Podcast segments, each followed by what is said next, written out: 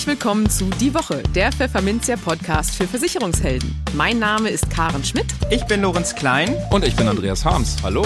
Jede Woche gibt es hier von der Redaktion was auf die Ohren. Hier kommen die wichtigsten Themen der Woche, die unsere Branche und uns bewegt haben.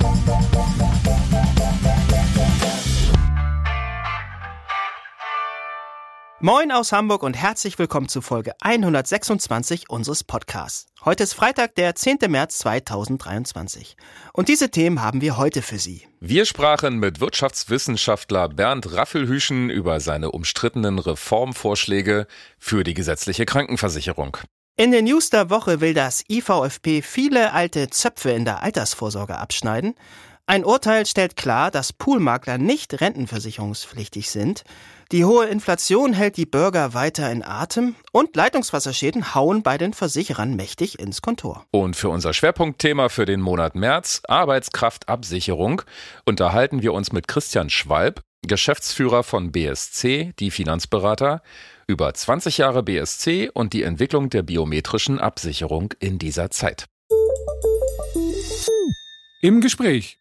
Puh, diese Forderungen haben es in sich. Wirtschaftswissenschaftler Bernd Raffelhüschen hat Vorschläge gemacht, wie man die gesetzliche Krankenversicherung retten kann. Die hat momentan ja derbe finanzielle Probleme, wie wir alle wissen.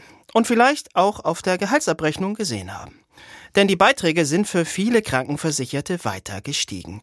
Und das wird auch munter so weitergehen, ist Raffelhüschen überzeugt. Wenn man sich nicht traut, das System zu verändern.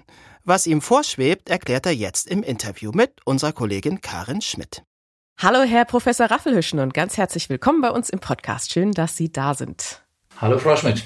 Ja, bei uns geht's äh, um die gesetzliche Krankenversicherung äh, heute. Und wie wir ja alle wissen, steht die finanziell nicht besonders gut da aktuell. Ähm, und Sie haben vorige Woche Vorschläge gemacht, wie man die GKV denn retten könnte. Aber man könnte ihre Reformpläne auch so ein bisschen als, als Aufregerpläne nennen, sage ich mal. Denn eigentlich alle sind irgendwie unbequem bis unbeliebt.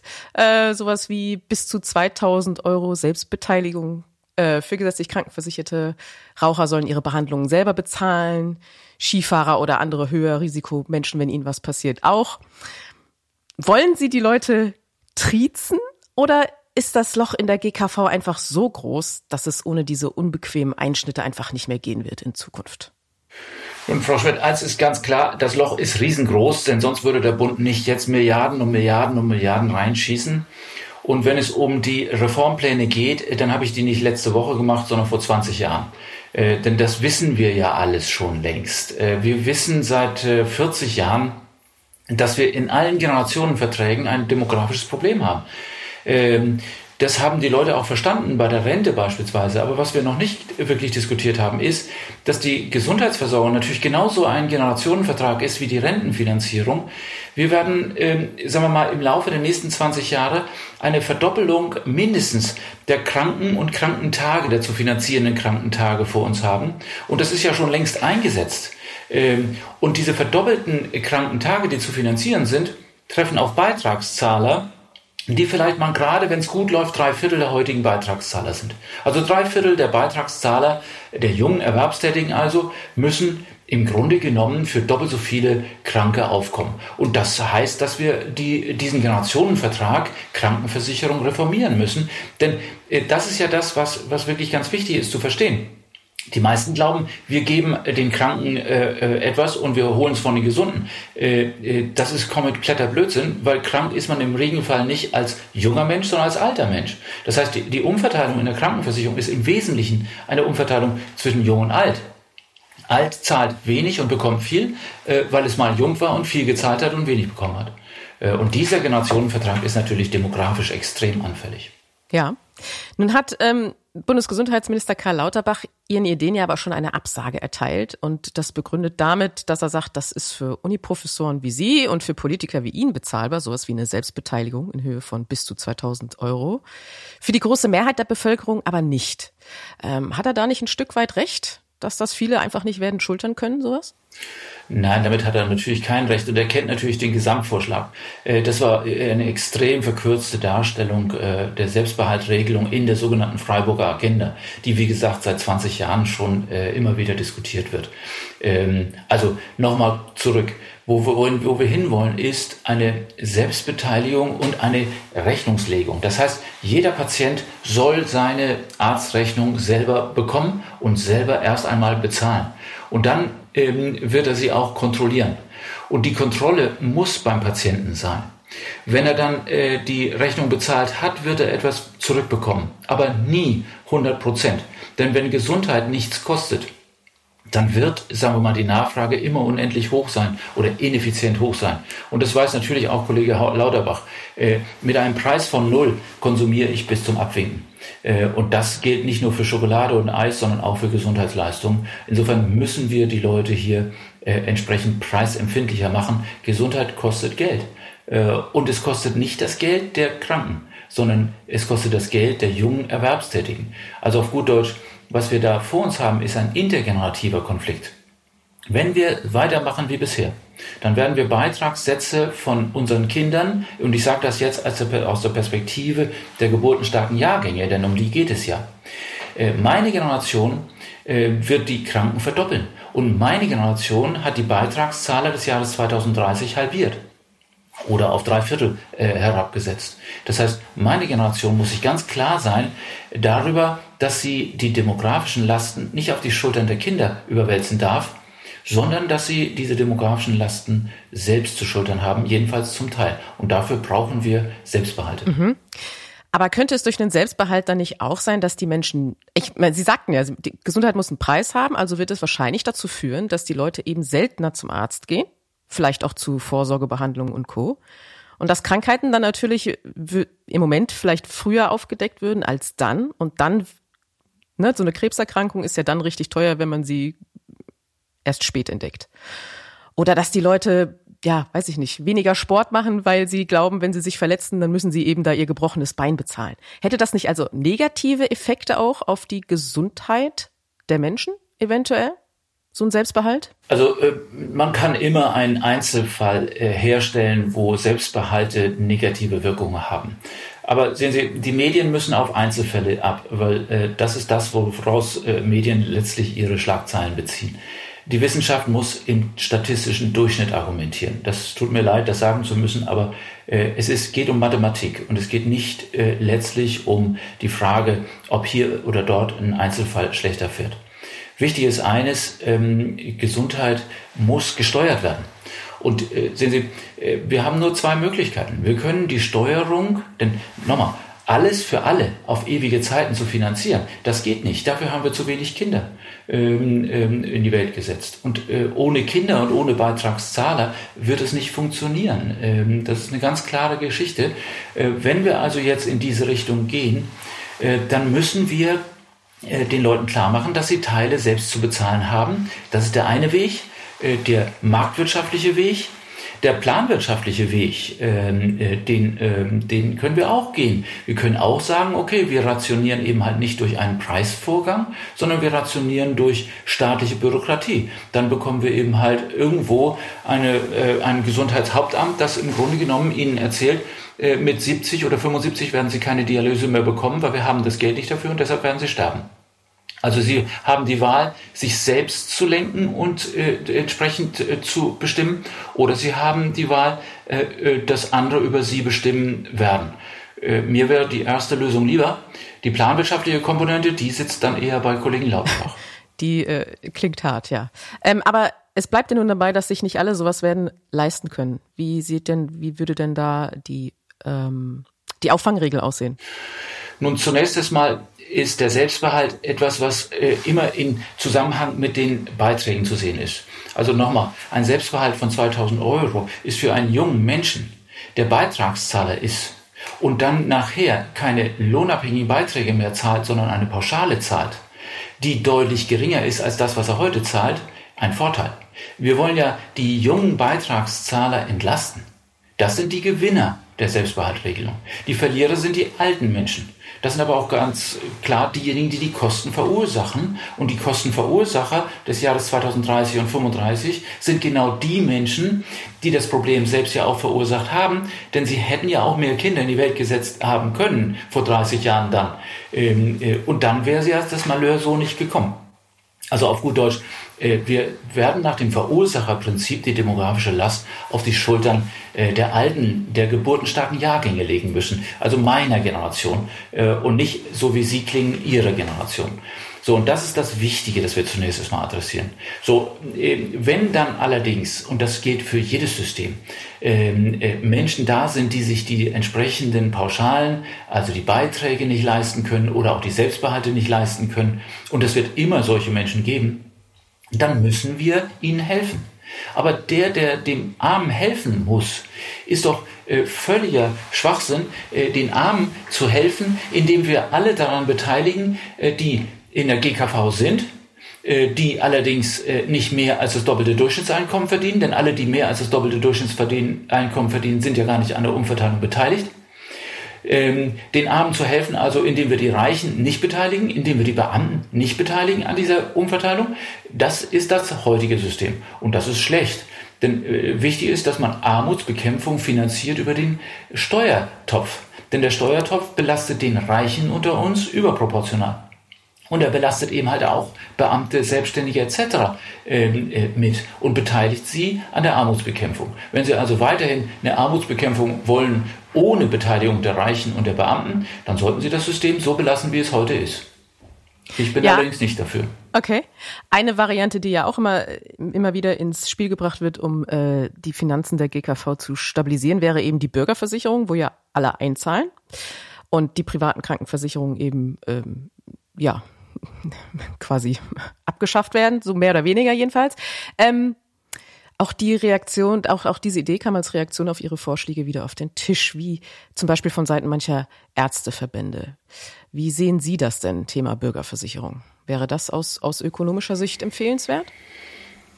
Also wenn Sie die Defizite der Krankenversicherung noch ins Unendliche hochtreiben wollen, dann würde ich Ihnen auch empfehlen, die Beamten mit aufzunehmen in der gesetzlichen Krankenversicherung. Okay. Ähm, allerdings äh, muss ich davor warnen, denn wir Beamte, ich bin ja selber einer, wir sind nicht besonders jung, sondern wir sind sehr alt. Wir sind völlig überaltert. Wir sind sogar älter als der Durchschnittsmensch in Deutschland.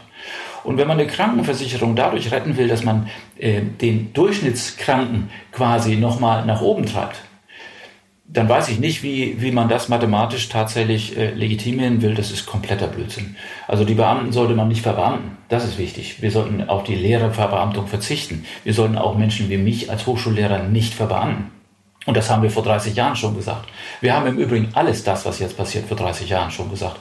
Ähm, es hat allerdings keiner zuhören wollen.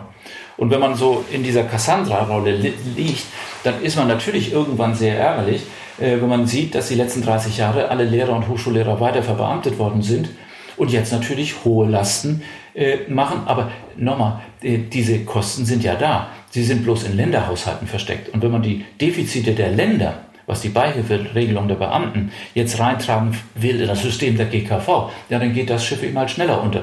Ob das eine Hilfe ist, weiß ich nicht. Also, sorry, tut mir leid. Was da äh, transportiert wird, ist kompletter Blödsinn. Okay.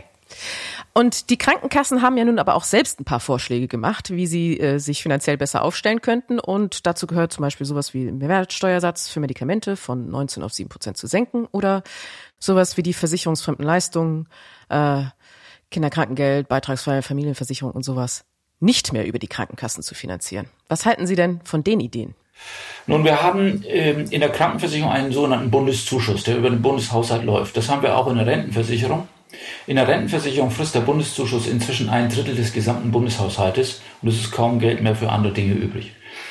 Der äh, Bundeszuschuss in der Krankenversicherung ist sehr neu. Wir haben den erst äh, Anfang der 2000er eingeführt. Ähm, und mit Anfang der 2000er war er klein. Inzwischen ist er bei 17 Milliarden.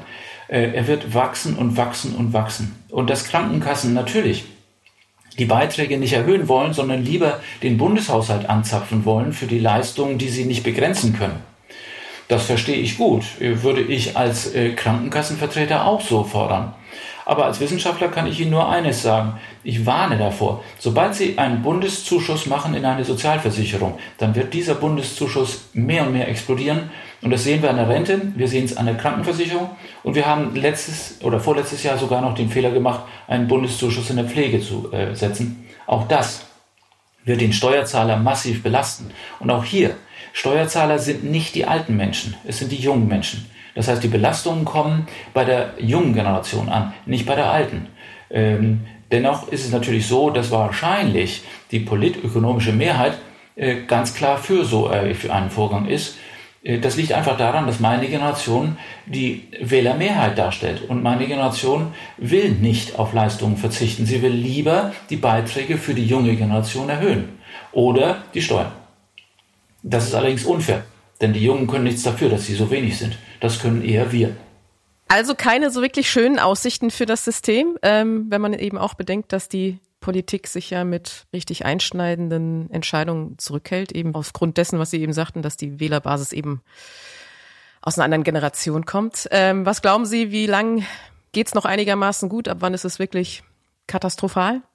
die Lage? Also es wird kein Big Bang äh, äh, geben, sondern das ist natürlich ein schleichender Prozess. Dieser schleichende Prozess, den haben Sie ja bei der Rente auch schon beobachtet. Seit Jahren wissen wir, dass es nicht funktioniert äh, und scheuen uns davor, was Richtiges zu machen. Und da die Wählermehrheit alt ist, verteilen wir mit jedem Wahlkampf entsprechende Wahlkampfgeschenke an die Alten. Das hat dazu geführt, dass die äh, Schulden des Staates, und zwar vor allen Dingen die versteckten Schulden des Staates, äh, explodiert sind. Inzwischen ist es so, dass die Schuldaufnahme des Staates äh, zu, zu fast zwei Drittel von der EZB gekauft wird. Das heißt auf gut Deutsch, wir finanzieren unsere Ausgaben, die wir uns nicht leisten können, einfach indem wir Geld drucken. Äh, und das ist der Vorgang, den wir die letzten Jahre und Jahrzehnte, die letzten, sagen wir mal, zehn Jahre entsprechend gemacht haben. Und insofern bin ich da eher pessimistisch. Ähm, man hätte es auch anders haben können. Nochmal, das ist alles nichts, was wir nicht hätten wissen können. Das ist alles etwas, was Sie nachlesen können, was vor 20, 30 Jahren alle Demografen Ihnen schon gesagt haben. Ähm, man hat sich eben halt darauf verlassen, dass die Politik durch Nichtstun auch überzeugt. Sorry, das ist dumm gelaufen, aber das Kind ist im Brunnen. Sie kriegen es nicht wieder raus. Äh, Sie können nicht die Vergangenheit ändern. Und in der Vergangenheit haben wir massive Fehler gemacht. Okay, dann schauen wir mal, wie es weitergeht äh, mit pessimistischem Blick auf die Zukunft. Ganz herzlichen Dank fürs Gespräch, Herr Professor Raffelhüschen. Das war sehr aufschlussreich. Bitte schön, Frau Schmidt, aber äh, nochmal, ich bin Optimist. Ich bin okay. nämlich Optimist, äh, dass die junge Generation das richten wird. Die junge mhm. Generation wird uns als alte Generation schlichtweg die Karte zeigen, die da rot ist. Nämlich zu sagen, bitteschön, wir können nichts dafür, dass wir wenige Beitragszahler sind dann nehmt einfach den Beitrag, den, wir, den ihr auch bezahlt habt und kommt mit dem Geld, was da reinkommt, entsprechend aus. Das ist die Konsequenz. Dann, wir sind gespannt drauf. Okay, dann vielen Dank. Bitteschön, Frau Schmidt. Und tschüss. Die News der Woche. Die Fokusgruppe Private Altersvorsorge brütet gerade darüber, wie man das deutsche Rentensystem erneuern könnte. Jetzt steigt das Institut für Vorsorge und Finanzplanung, kurz IVFP, in die Diskussion mit ein und gibt ein Konzeptpapier heraus. Es ist allerdings komplex, weshalb wir hier nur einige bemerkenswerte Highlights aufzählen wollen. Die Riester-Rente will das Institut in eine Zulagenrente umwandeln. Die Bruttobeitragsgarantie wird gestrichen. Das Garantieniveau könnte zum Beispiel auf 50 Prozent sinken. Die konkrete Höhe soll frei wählbar sein. Die gezahlte Rente im Alter steuerfrei bleiben. Und jetzt kommt's. Jeder unter dem durchschnittlichen deutschen Bruttoeinkommen zurzeit 43.142 Euro im Jahr bekommt analog zum Riester-System Grund- und Kinderzulagen. Allerdings sogar, wenn er keinen einzigen Euro selbst einzahlt was nicht weniger als eine Revolution wäre. Denn damit könnten sogar Menschen vorsorgen, die kein Geld dafür übrig haben. Der Mindesteigenbeitrag soll ebenso wie der Maximalbetrag wegfallen. Damit muss man beides aber auch nicht mehr prüfen. Und sollte mal jemand in einem Jahr über den Durchschnitt verdienen, bekommt er einfach keine Zulage. Und das war's. Und damit die Menschen freiwillig noch mehr Geld in diese Zulagenrente stecken, soll der Staat auf jeden Euro zusätzlich 50 Cent Förderung packen. Natürlich braucht man für so etwas eine Obergrenze. Die private Vorsorge indes will das IVFP viel flexibler gestalten.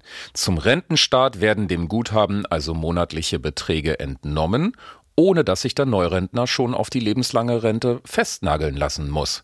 Später kann er sich dann endgültig festlegen. Zum Beispiel mit 85 Jahren, heißt es im Papier. Die Auszahlraten bis dahin sollen bis zu einem gewissen Betrag steuerfrei sein. Das könnten zum Beispiel 3% des Guthabens pro Jahr über einen Zeitraum von 20 Jahren sein.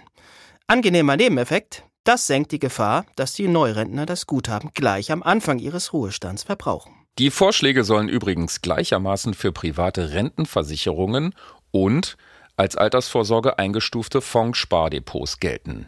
Damit könnte man laut IVFP für solche Depots auch die bestehenden steuerlichen Regeln für Lebens- und Rentenversicherungen übernehmen, sprich das Halbeinkünfteverfahren. Ganz abgesehen davon soll es aber möglich sein, wie gehabt, bei den bekannten steuerlichen Regeln zu Beginn gleich das komplette Geld oder die lebenslange Rente zu nehmen. Ist ein Versicherungsmakler rentenversicherungspflichtig, nur weil er den Großteil seiner Verträge über einen einzigen Maklerpool abwickelt?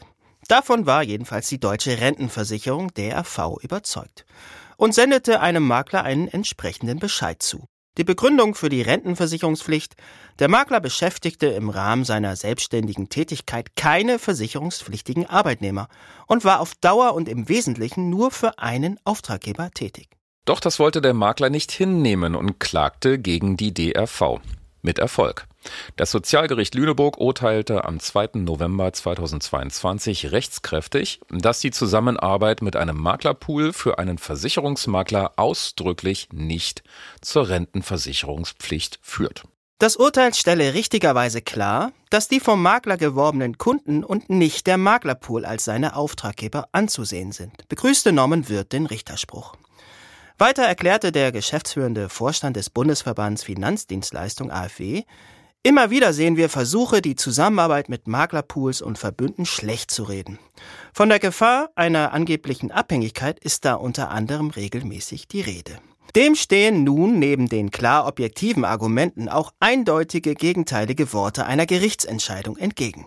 Nun ja, wer will, kann in diesen Worten einen kleinen Seitenhieb gegen den Bundesverband Deutscher Versicherungskaufleute BVK herauslesen. Hintergrund Mittels einer Studie hatte der BVK unlängst untersuchen lassen, wie sich Kooperationen von Versicherungsmaklern mit Pools auswirken. Demnach zeige die Studie, Zitat, dass Makler nicht immer ein hinreichendes Bewusstsein für die Risiken der Abhängigkeit von Dienstleistern haben. So BVK-Vizepräsident Andreas Vollmer. Norman Wirth betont hingegen anlässlich des aktuellen Urteils, dass Pools und Verbünde ein Garant für die Unabhängigkeit der kooperierenden Maklerinnen und Makler seien. Mit solchen Dienstleistern sei die Arbeit gerade von vielen Einzelkämpferinnen und Kämpfern und von kleineren mittelständischen Unternehmen in der Branche noch händelbar, führte der AfW-Vorstand aus. Denn mit Unterstützung der Pools und Verbünde könnten Makler ihre Tätigkeit fortführen und sich stärker auf das Kerngeschäft der Beratung und Vermittlung konzentrieren, so wird. Die hohe Inflation ist für fast alle Menschen in Deutschland spürbar. Dennoch sind viele Menschen optimistisch, die persönlichen Auswirkungen der Inflation durch eigenverantwortliches Handeln abzumildern.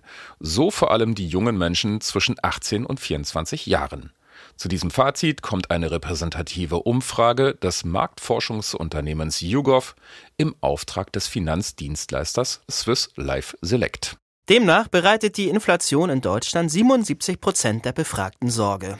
Am ehesten verzichten die Menschen gegenwärtig auf Luxusgüter, um die Effekte der Inflation auszugleichen, 49 Prozent. Es folgen Konsumgüter wie neue Kleidung 49 Prozent, Freizeitgestaltung 48 Prozent und Urlaube 47 Prozent. An der Vorsorge knapsen hingegen lediglich 13 Prozent. Na, das ist doch mal eine gute Nachricht. Wenn Leitungswasser durch ein Leck in Haus oder Wohnung dringt, ist der Schaden in der Regel sehr groß und damit teuer. Dieses Fazit zieht die R&V-Versicherung auf Basis einer internen Datenanalyse in der Wohngebäudeversicherung. Unsere Versicherten haben uns vergangenes Jahr fast 50.000 Leitungswasserschäden gemeldet, berichtet R&V-Schadenexperte Boso Bilic. Ausgetretenes Leitungswasser ist damit für jeden dritten Schaden im Haus verantwortlich. Die Folgen sind meist besonders teuer. So machten Leitungswasserschäden bei der R&V die Hälfte der Ausgaben in der Wohngebäudeversicherung aus.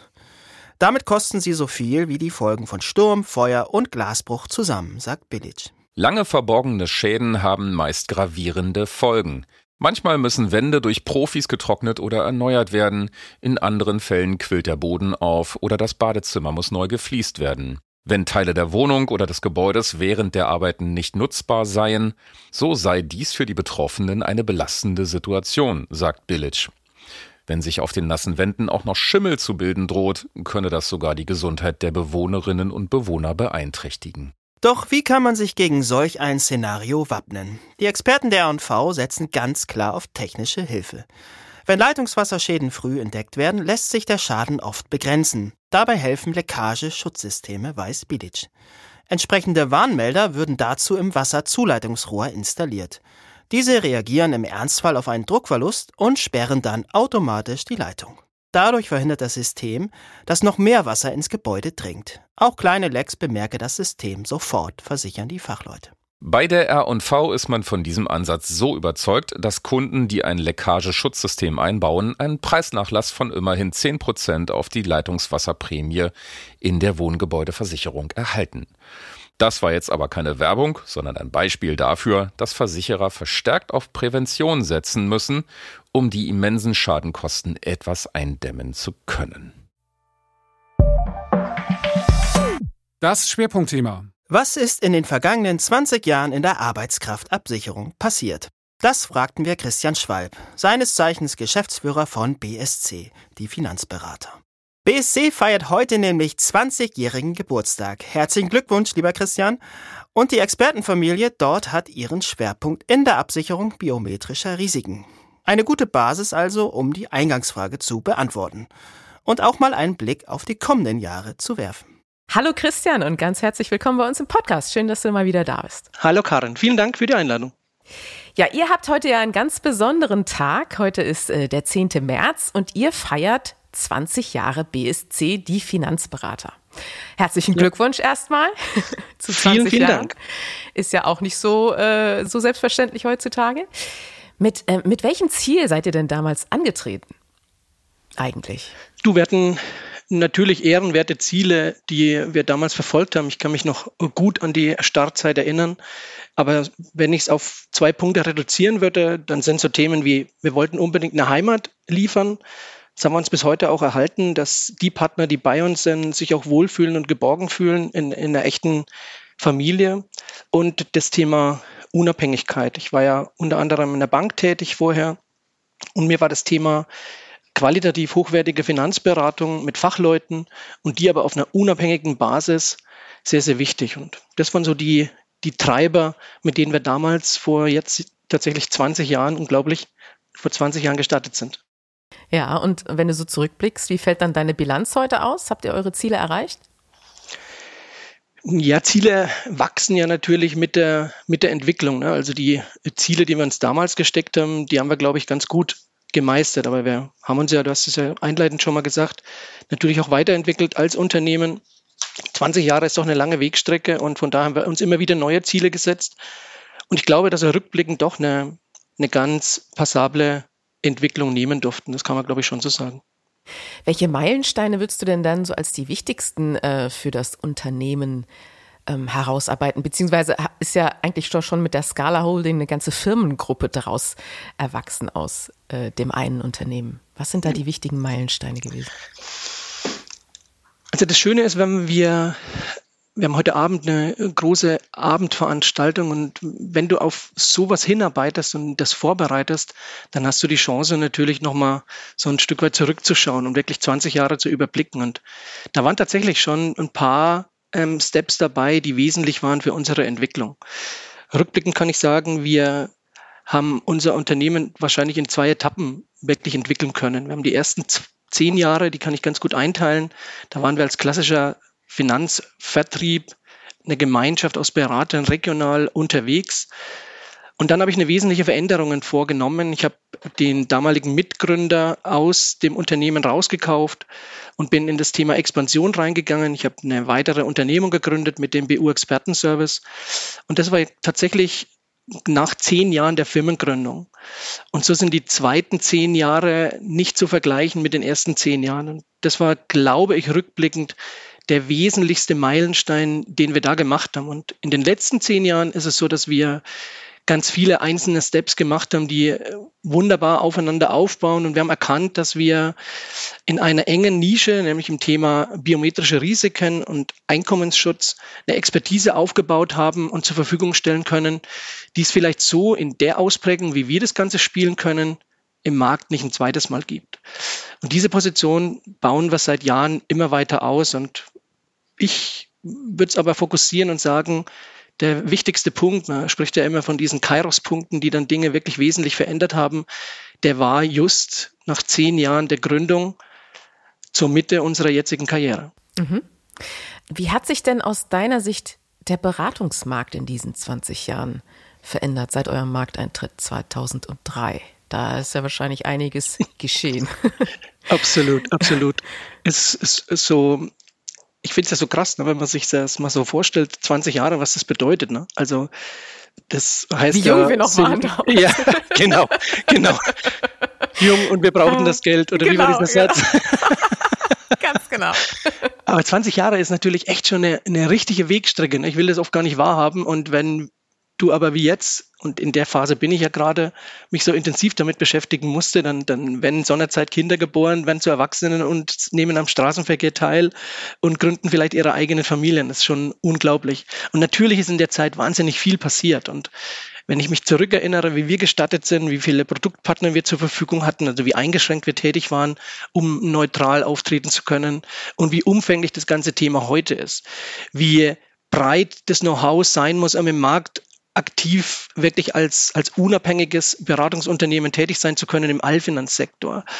Wie groß die Verführungen sind über die Social Media und die Online-Tools, dass jeder dir irgendwelche Dienstleistungen anbietet und dich morgen zum Superstar macht. Das ist schon was, was sich massiv in der Geschwindigkeit und in der, in der Ausprägung erhöht hat und gesteigert hat. Und also ich bin froh, dass ich diese Entwicklung nehmen durfte, dass ich miterleben durfte, wie das gewachsen ist, weil würde ich heute eintreten und dieses Marktangebot auf mich einprasseln sehen, ohne dass mich dabei jemand begleitet oder, oder lehrt und, und lenkt, das, da beneide ich junge Menschen heute nicht im Markt, tatsächlich nicht. Hm, also herausfordernder geworden, genau. Ähm, auch im in der biometrischen Absicherung habt ihr einen Schwerpunkt äh, und das ist auch das Schwerpunktthema unseres Podcasts diesen Monat, nämlich Arbeitskraftabsicherung, mhm. äh, also BU-Versicherung und Co. Was hast du denn da für, für Entwicklungen beobachtet in den vergangenen 20 Jahren? Du, wir sind damals gestartet mit relativ überschaubar wenig Partnern im Bereich der BU-Absicherung. Da gab es noch nicht wirklich viele Tarife. Es gab noch in dem Wesentlichen Kombitarife. Du hast eine klassische ähm, Kapitalversicherung gehabt und da war das quasi als Anhängsel dabei. Und wir haben diese ganze Entwicklung mitgenommen, dass sich die Tarife immer stärker verändert haben bis hin zu den, zu den eigenständigen BUs als Risikoversicherungen. Der Markt hat sich immer weiter geöffnet, immer mehr Versicherer haben erkannt, dass das ein wichtiger Aspekt ist. Und kannst du dir vorstellen, 2001, als die Gesetzesänderung kam und das Ganze aus der gesetzlichen Absicherung für die jüngeren Menschen herausgefallen ist und dann quasi auf der privaten Seite abgebildet werden musste, haben wir diese ganze Dynamik für diese BU-Tarife mitgenommen. Und wenn man sich das Ganze so vorstellt wie eine, wie eine Spirale, dann hat sich das ja immer weiter dynamisiert. Die Produkte wurden immer umfänglicher, die Preise wurden immer günstiger, die Berufsgruppen wurden immer breiter und immer mehr. Und jetzt erleben wir natürlich das Gleiche wieder. Wir haben das Gefühl, dass die BU wahrscheinlich fast zu Ende gedreht ist und jetzt gibt es Alternativen. Mhm. Und das ist natürlich super spannend zu erleben und zu beobachten. Setzt die gleiche Entwicklung jetzt auch bei der Grundfähigkeitsversicherung so ein bisschen ein? Es ist auf jeden Fall ein Stück weit zu befürchten, mhm. ja, dass wir den ähnlichen Bereich erleben, wie das Ganze hier ähm, sich zuträgt. Wir gehen ja sehr oft auch in verschiedenen anderen Formaten von uns auf dieses Thema ein. Wir finden diese Entwicklung nicht, nicht immer gut weil wir halt die Produktentwicklung hauptsächlich auf der Vertriebsebene sehen und auf dem, wie wir es über die Vermittlungspartner anbieten können und selten aus Sicht des Kunden. Und das ist was, was wir schon anprangern, wo wir sagen, Leute, wir müssen alle mal wieder innehalten und ein bisschen besser überlegen, was ist eigentlich noch für einen Kunden interessant und wo sind eigentlich die Mandanten, die wir heute schon nicht mehr erreichen mit unseren ganzen Produkten. Mhm. Nun ist so ein Geburtstag ja immer eine Zeit, um zurückzuschauen auf eben die bei euch die vergangenen 20 Jahre, aber auch ein Zeitpunkt, um nach vorne zu gucken. Was habt ihr euch denn für die Zukunft so vorgenommen an Projekten? Ja, wir haben uns einiges vorgenommen. Wir sind ja gefühlt, gefühlt wir sind ja gefühlt noch jung genug und ähm, was uns auszeichnet und ich glaube, was wir als große Premium-Situation haben, wir sind mit einer mittlerweile tatsächlich ja langen Erfahrung am Markt und wissen so ein bisschen, was funktioniert, was funktioniert nicht, wer sind die Player. Und wir sind aber auch noch so jung, weil wir keine 50 sind, also wenn ich jetzt mal von mir selber ausgehe, da haben wir noch so viele Jahre vor uns, dass wir einiges gestalten wollen. Und bei uns stehen so Dinge auf dem Plan, dass wir unsere Boutique-Lösung, wie wir die Scala Finanzgruppe heute sehen, als Finanzboutique, dass wir die weiter ausbauen wollen und dass wir in, in Nischen, in Teilbereichen einfach ähm, neue Wege gehen wollen immer wieder und diese Wege aber auch konzentriert und konsequent ausbauen. Wir sehen, dass wir äh, im Bereich Medienmarketing ähm, eine hohe Expertise haben und auch eine Leidenschaft entwickeln. Und ich glaube, dass wir da ein USP rausarbeiten können, wenn wir das noch stärker mit den ganzen Finanzthemen und dem Consulting verbinden. Da sehe ich eine, eine echte Wachstumschance, die wollen wir in den nächsten Jahren auch stärker besetzen und, und treiben. Und wir wollen neue Ideen vorantreiben im Bereich des Einkommensschutzes, damit wir es endlich schaffen, auch Zielgruppen wieder zu erreichen, Personengruppen zu erreichen, die teilweise abgeschnitten sind. Uns, uns treibt dieser Anspruch, warum ist es seit zehn Jahren gefühlt nicht möglich, die Durchdringung in der Bevölkerung stärker nach vorne zu bringen? Warum erreichen wir nicht mehr Menschen mit so einer maßgeblich wichtigen Absicherungssituation? Und da wollen wir dazu beitragen, mit echten Ideen, wir glauben, dass wir da noch einige Dinge besser machen können. Wir glauben, dass wir Service erlebbarer machen müssen, dass wir Einkommensschutz erlebbarer machen müssen während der Vertragslaufzeit. Das können Themen Gesundheitsservices und Co. sein.